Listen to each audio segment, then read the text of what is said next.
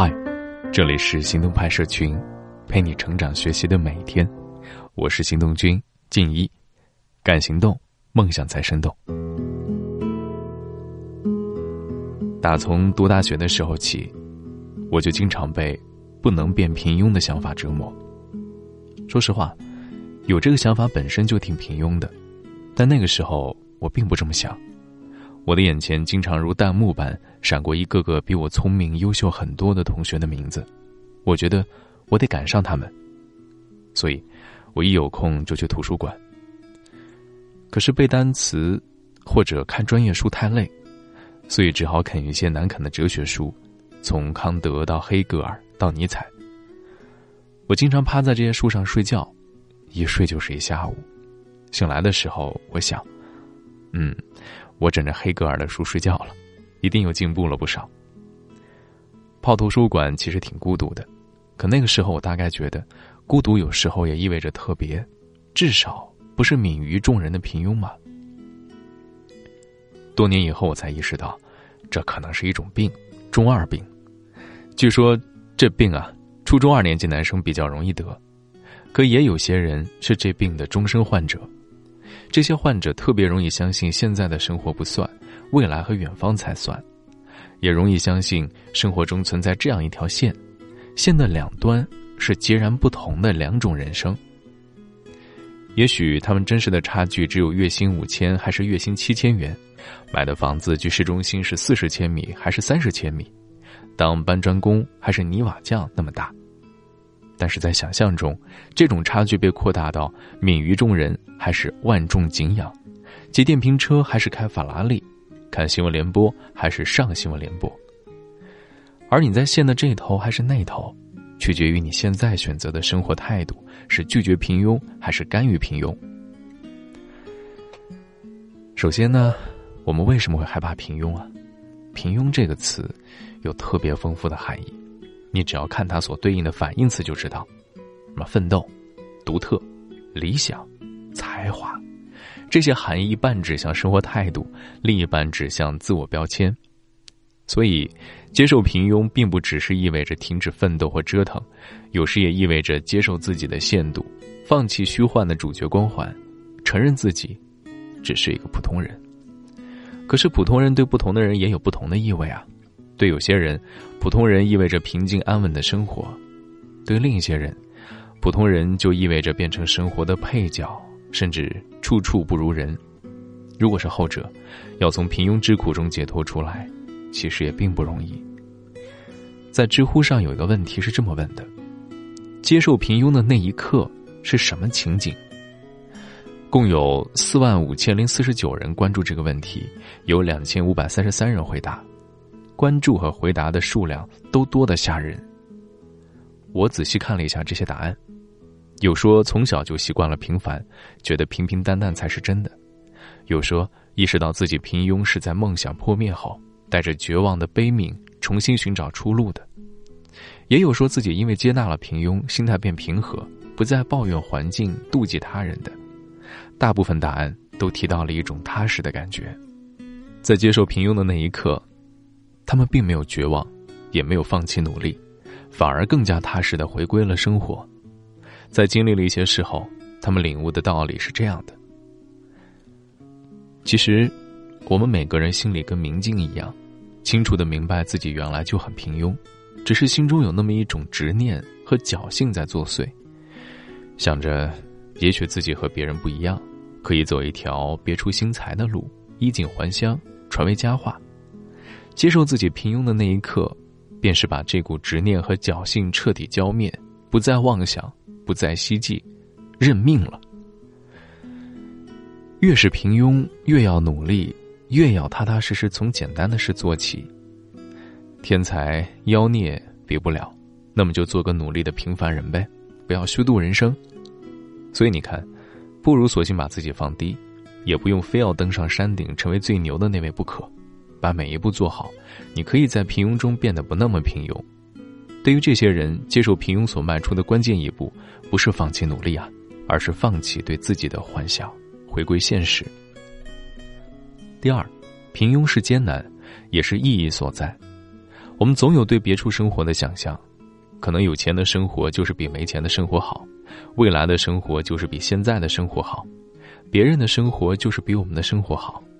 可对个人来说，无论现在有钱没钱，正从事什么样的工作，跟谁结婚，你都只有一种生活，那就是你现在正在过的生活。别的生活只存在幻想里，无论它是好是坏，平庸不平庸，都没什么意义。而当我们用平庸与否来思考生活时，我们就不自觉地把生活分成了两种：一种是独特、有趣、宏大的，而另一种是平庸无奇的。前一种是成功的，而后一种是失败的。只有前一种人生才值得过，后一种似乎不值得。当用这种框架来思考生活，会自动忽略那些重要的，却无法用平庸或者不平庸来归纳的东西。森田曾经说过。所有的神经症，其本质都是一病素质。很多完美主义者既有很高的目标，也有对缺陷过于执着的关注。他们会把对世界的不满意延伸到对自己的不满意，从怀疑自己身体有病延伸到怀疑自己心里有病。于是他们来咨询，千方百计的想要改变。他们会说：“我有问题。”有时候他们很自卑。因为他们确实被他们所认为的问题所折磨，有时候他们又很骄傲，因为他们在以超出常人的完美标准要求自己，不肯放弃。成为普通人，对他们来说，仿佛就是一种失败，只是他们自己没有意识到，他们前来咨询想要努力改进的行为本身，有时候也正是问题的表现之一。所以，在我看来，放弃治疗也是他们需要的一种治疗，它有一个别名，就叫。接纳自我，第三个想说的是，接受平庸的另一个名字叫接纳自我。当然，我想劝他们的，并不是真的放弃心理咨询，而是放弃生活中随时关注缺陷和问题，随时准备治疗自己的焦虑心态。当我这么建议的时候，有些人会追问：改进自己怎么也有错了？如果我们都放弃治疗了，那还怎么进步啊？错。在我们把对自己的不满和焦虑当做推动自己进步的动力，有时候它是一种动力，但并不尽然，而且还有副作用。真正的进步不是焦虑的自我怀疑，而是平静的自我接纳；不是被对自己的不满驱赶着，而是被美好的目标吸引着。真正的进步都不那么着急，我们默默耕种，耐心的等待它开花结果，相信成长会自然而然的发生。而另外些人会追问：“好，老师，那既然接纳自我那么好，我怎么才能接纳自我呢？”哎呀，他们不明白，接纳自我的本质是舍弃，而不是追求。舍弃我们对生活的过度控制，舍弃我们想要成为完美自我的想法，舍弃我们对完美世界的执念。我们需要接纳自我，并不是因为它有什么样的好处，而是因为缺陷就是我们生存的事实。很多时候，生活是粗粝而非精致的，但是这种粗粝背后，却隐藏着另一种生命力，在我们苦乐交融的人生里。so pretty. Young boy, not a hair on his face. They're looking out at the big wide world. This was their time, this was their place. He said, One day I will make you mine. We'll be together till the end of time. Brighton Beach in 1959.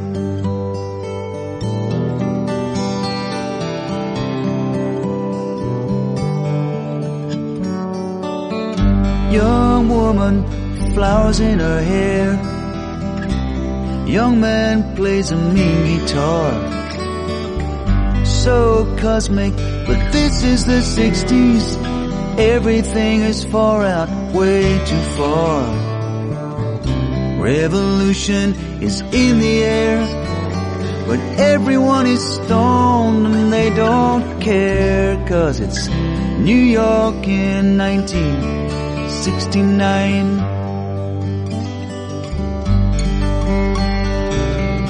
Everybody changes as time goes by. But we can make it if we try. Another city, bright lights, a winning streak, you're hitting the heights. Another face you wanna get to know. Everybody says it's the way to go. Maybe you came on just a little too strong. Maybe you played too hard and it all went wrong. But it was London town in 1979.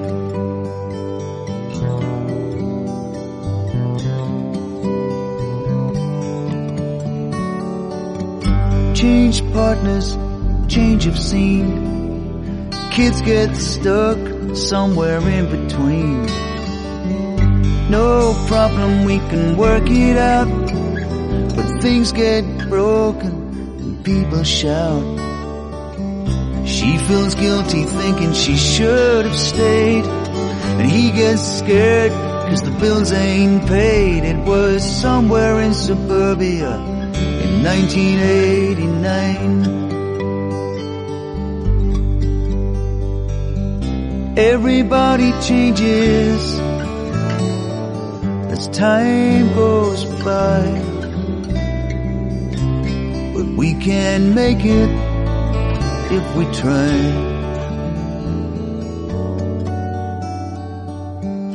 Take it easy, take it slow. There's not much more you need to know. Looking back on the times you've had, hang on to the good, forget the bad. Take one last look down memory lane. It's good to be starting over again on Brighton Beach in 1999.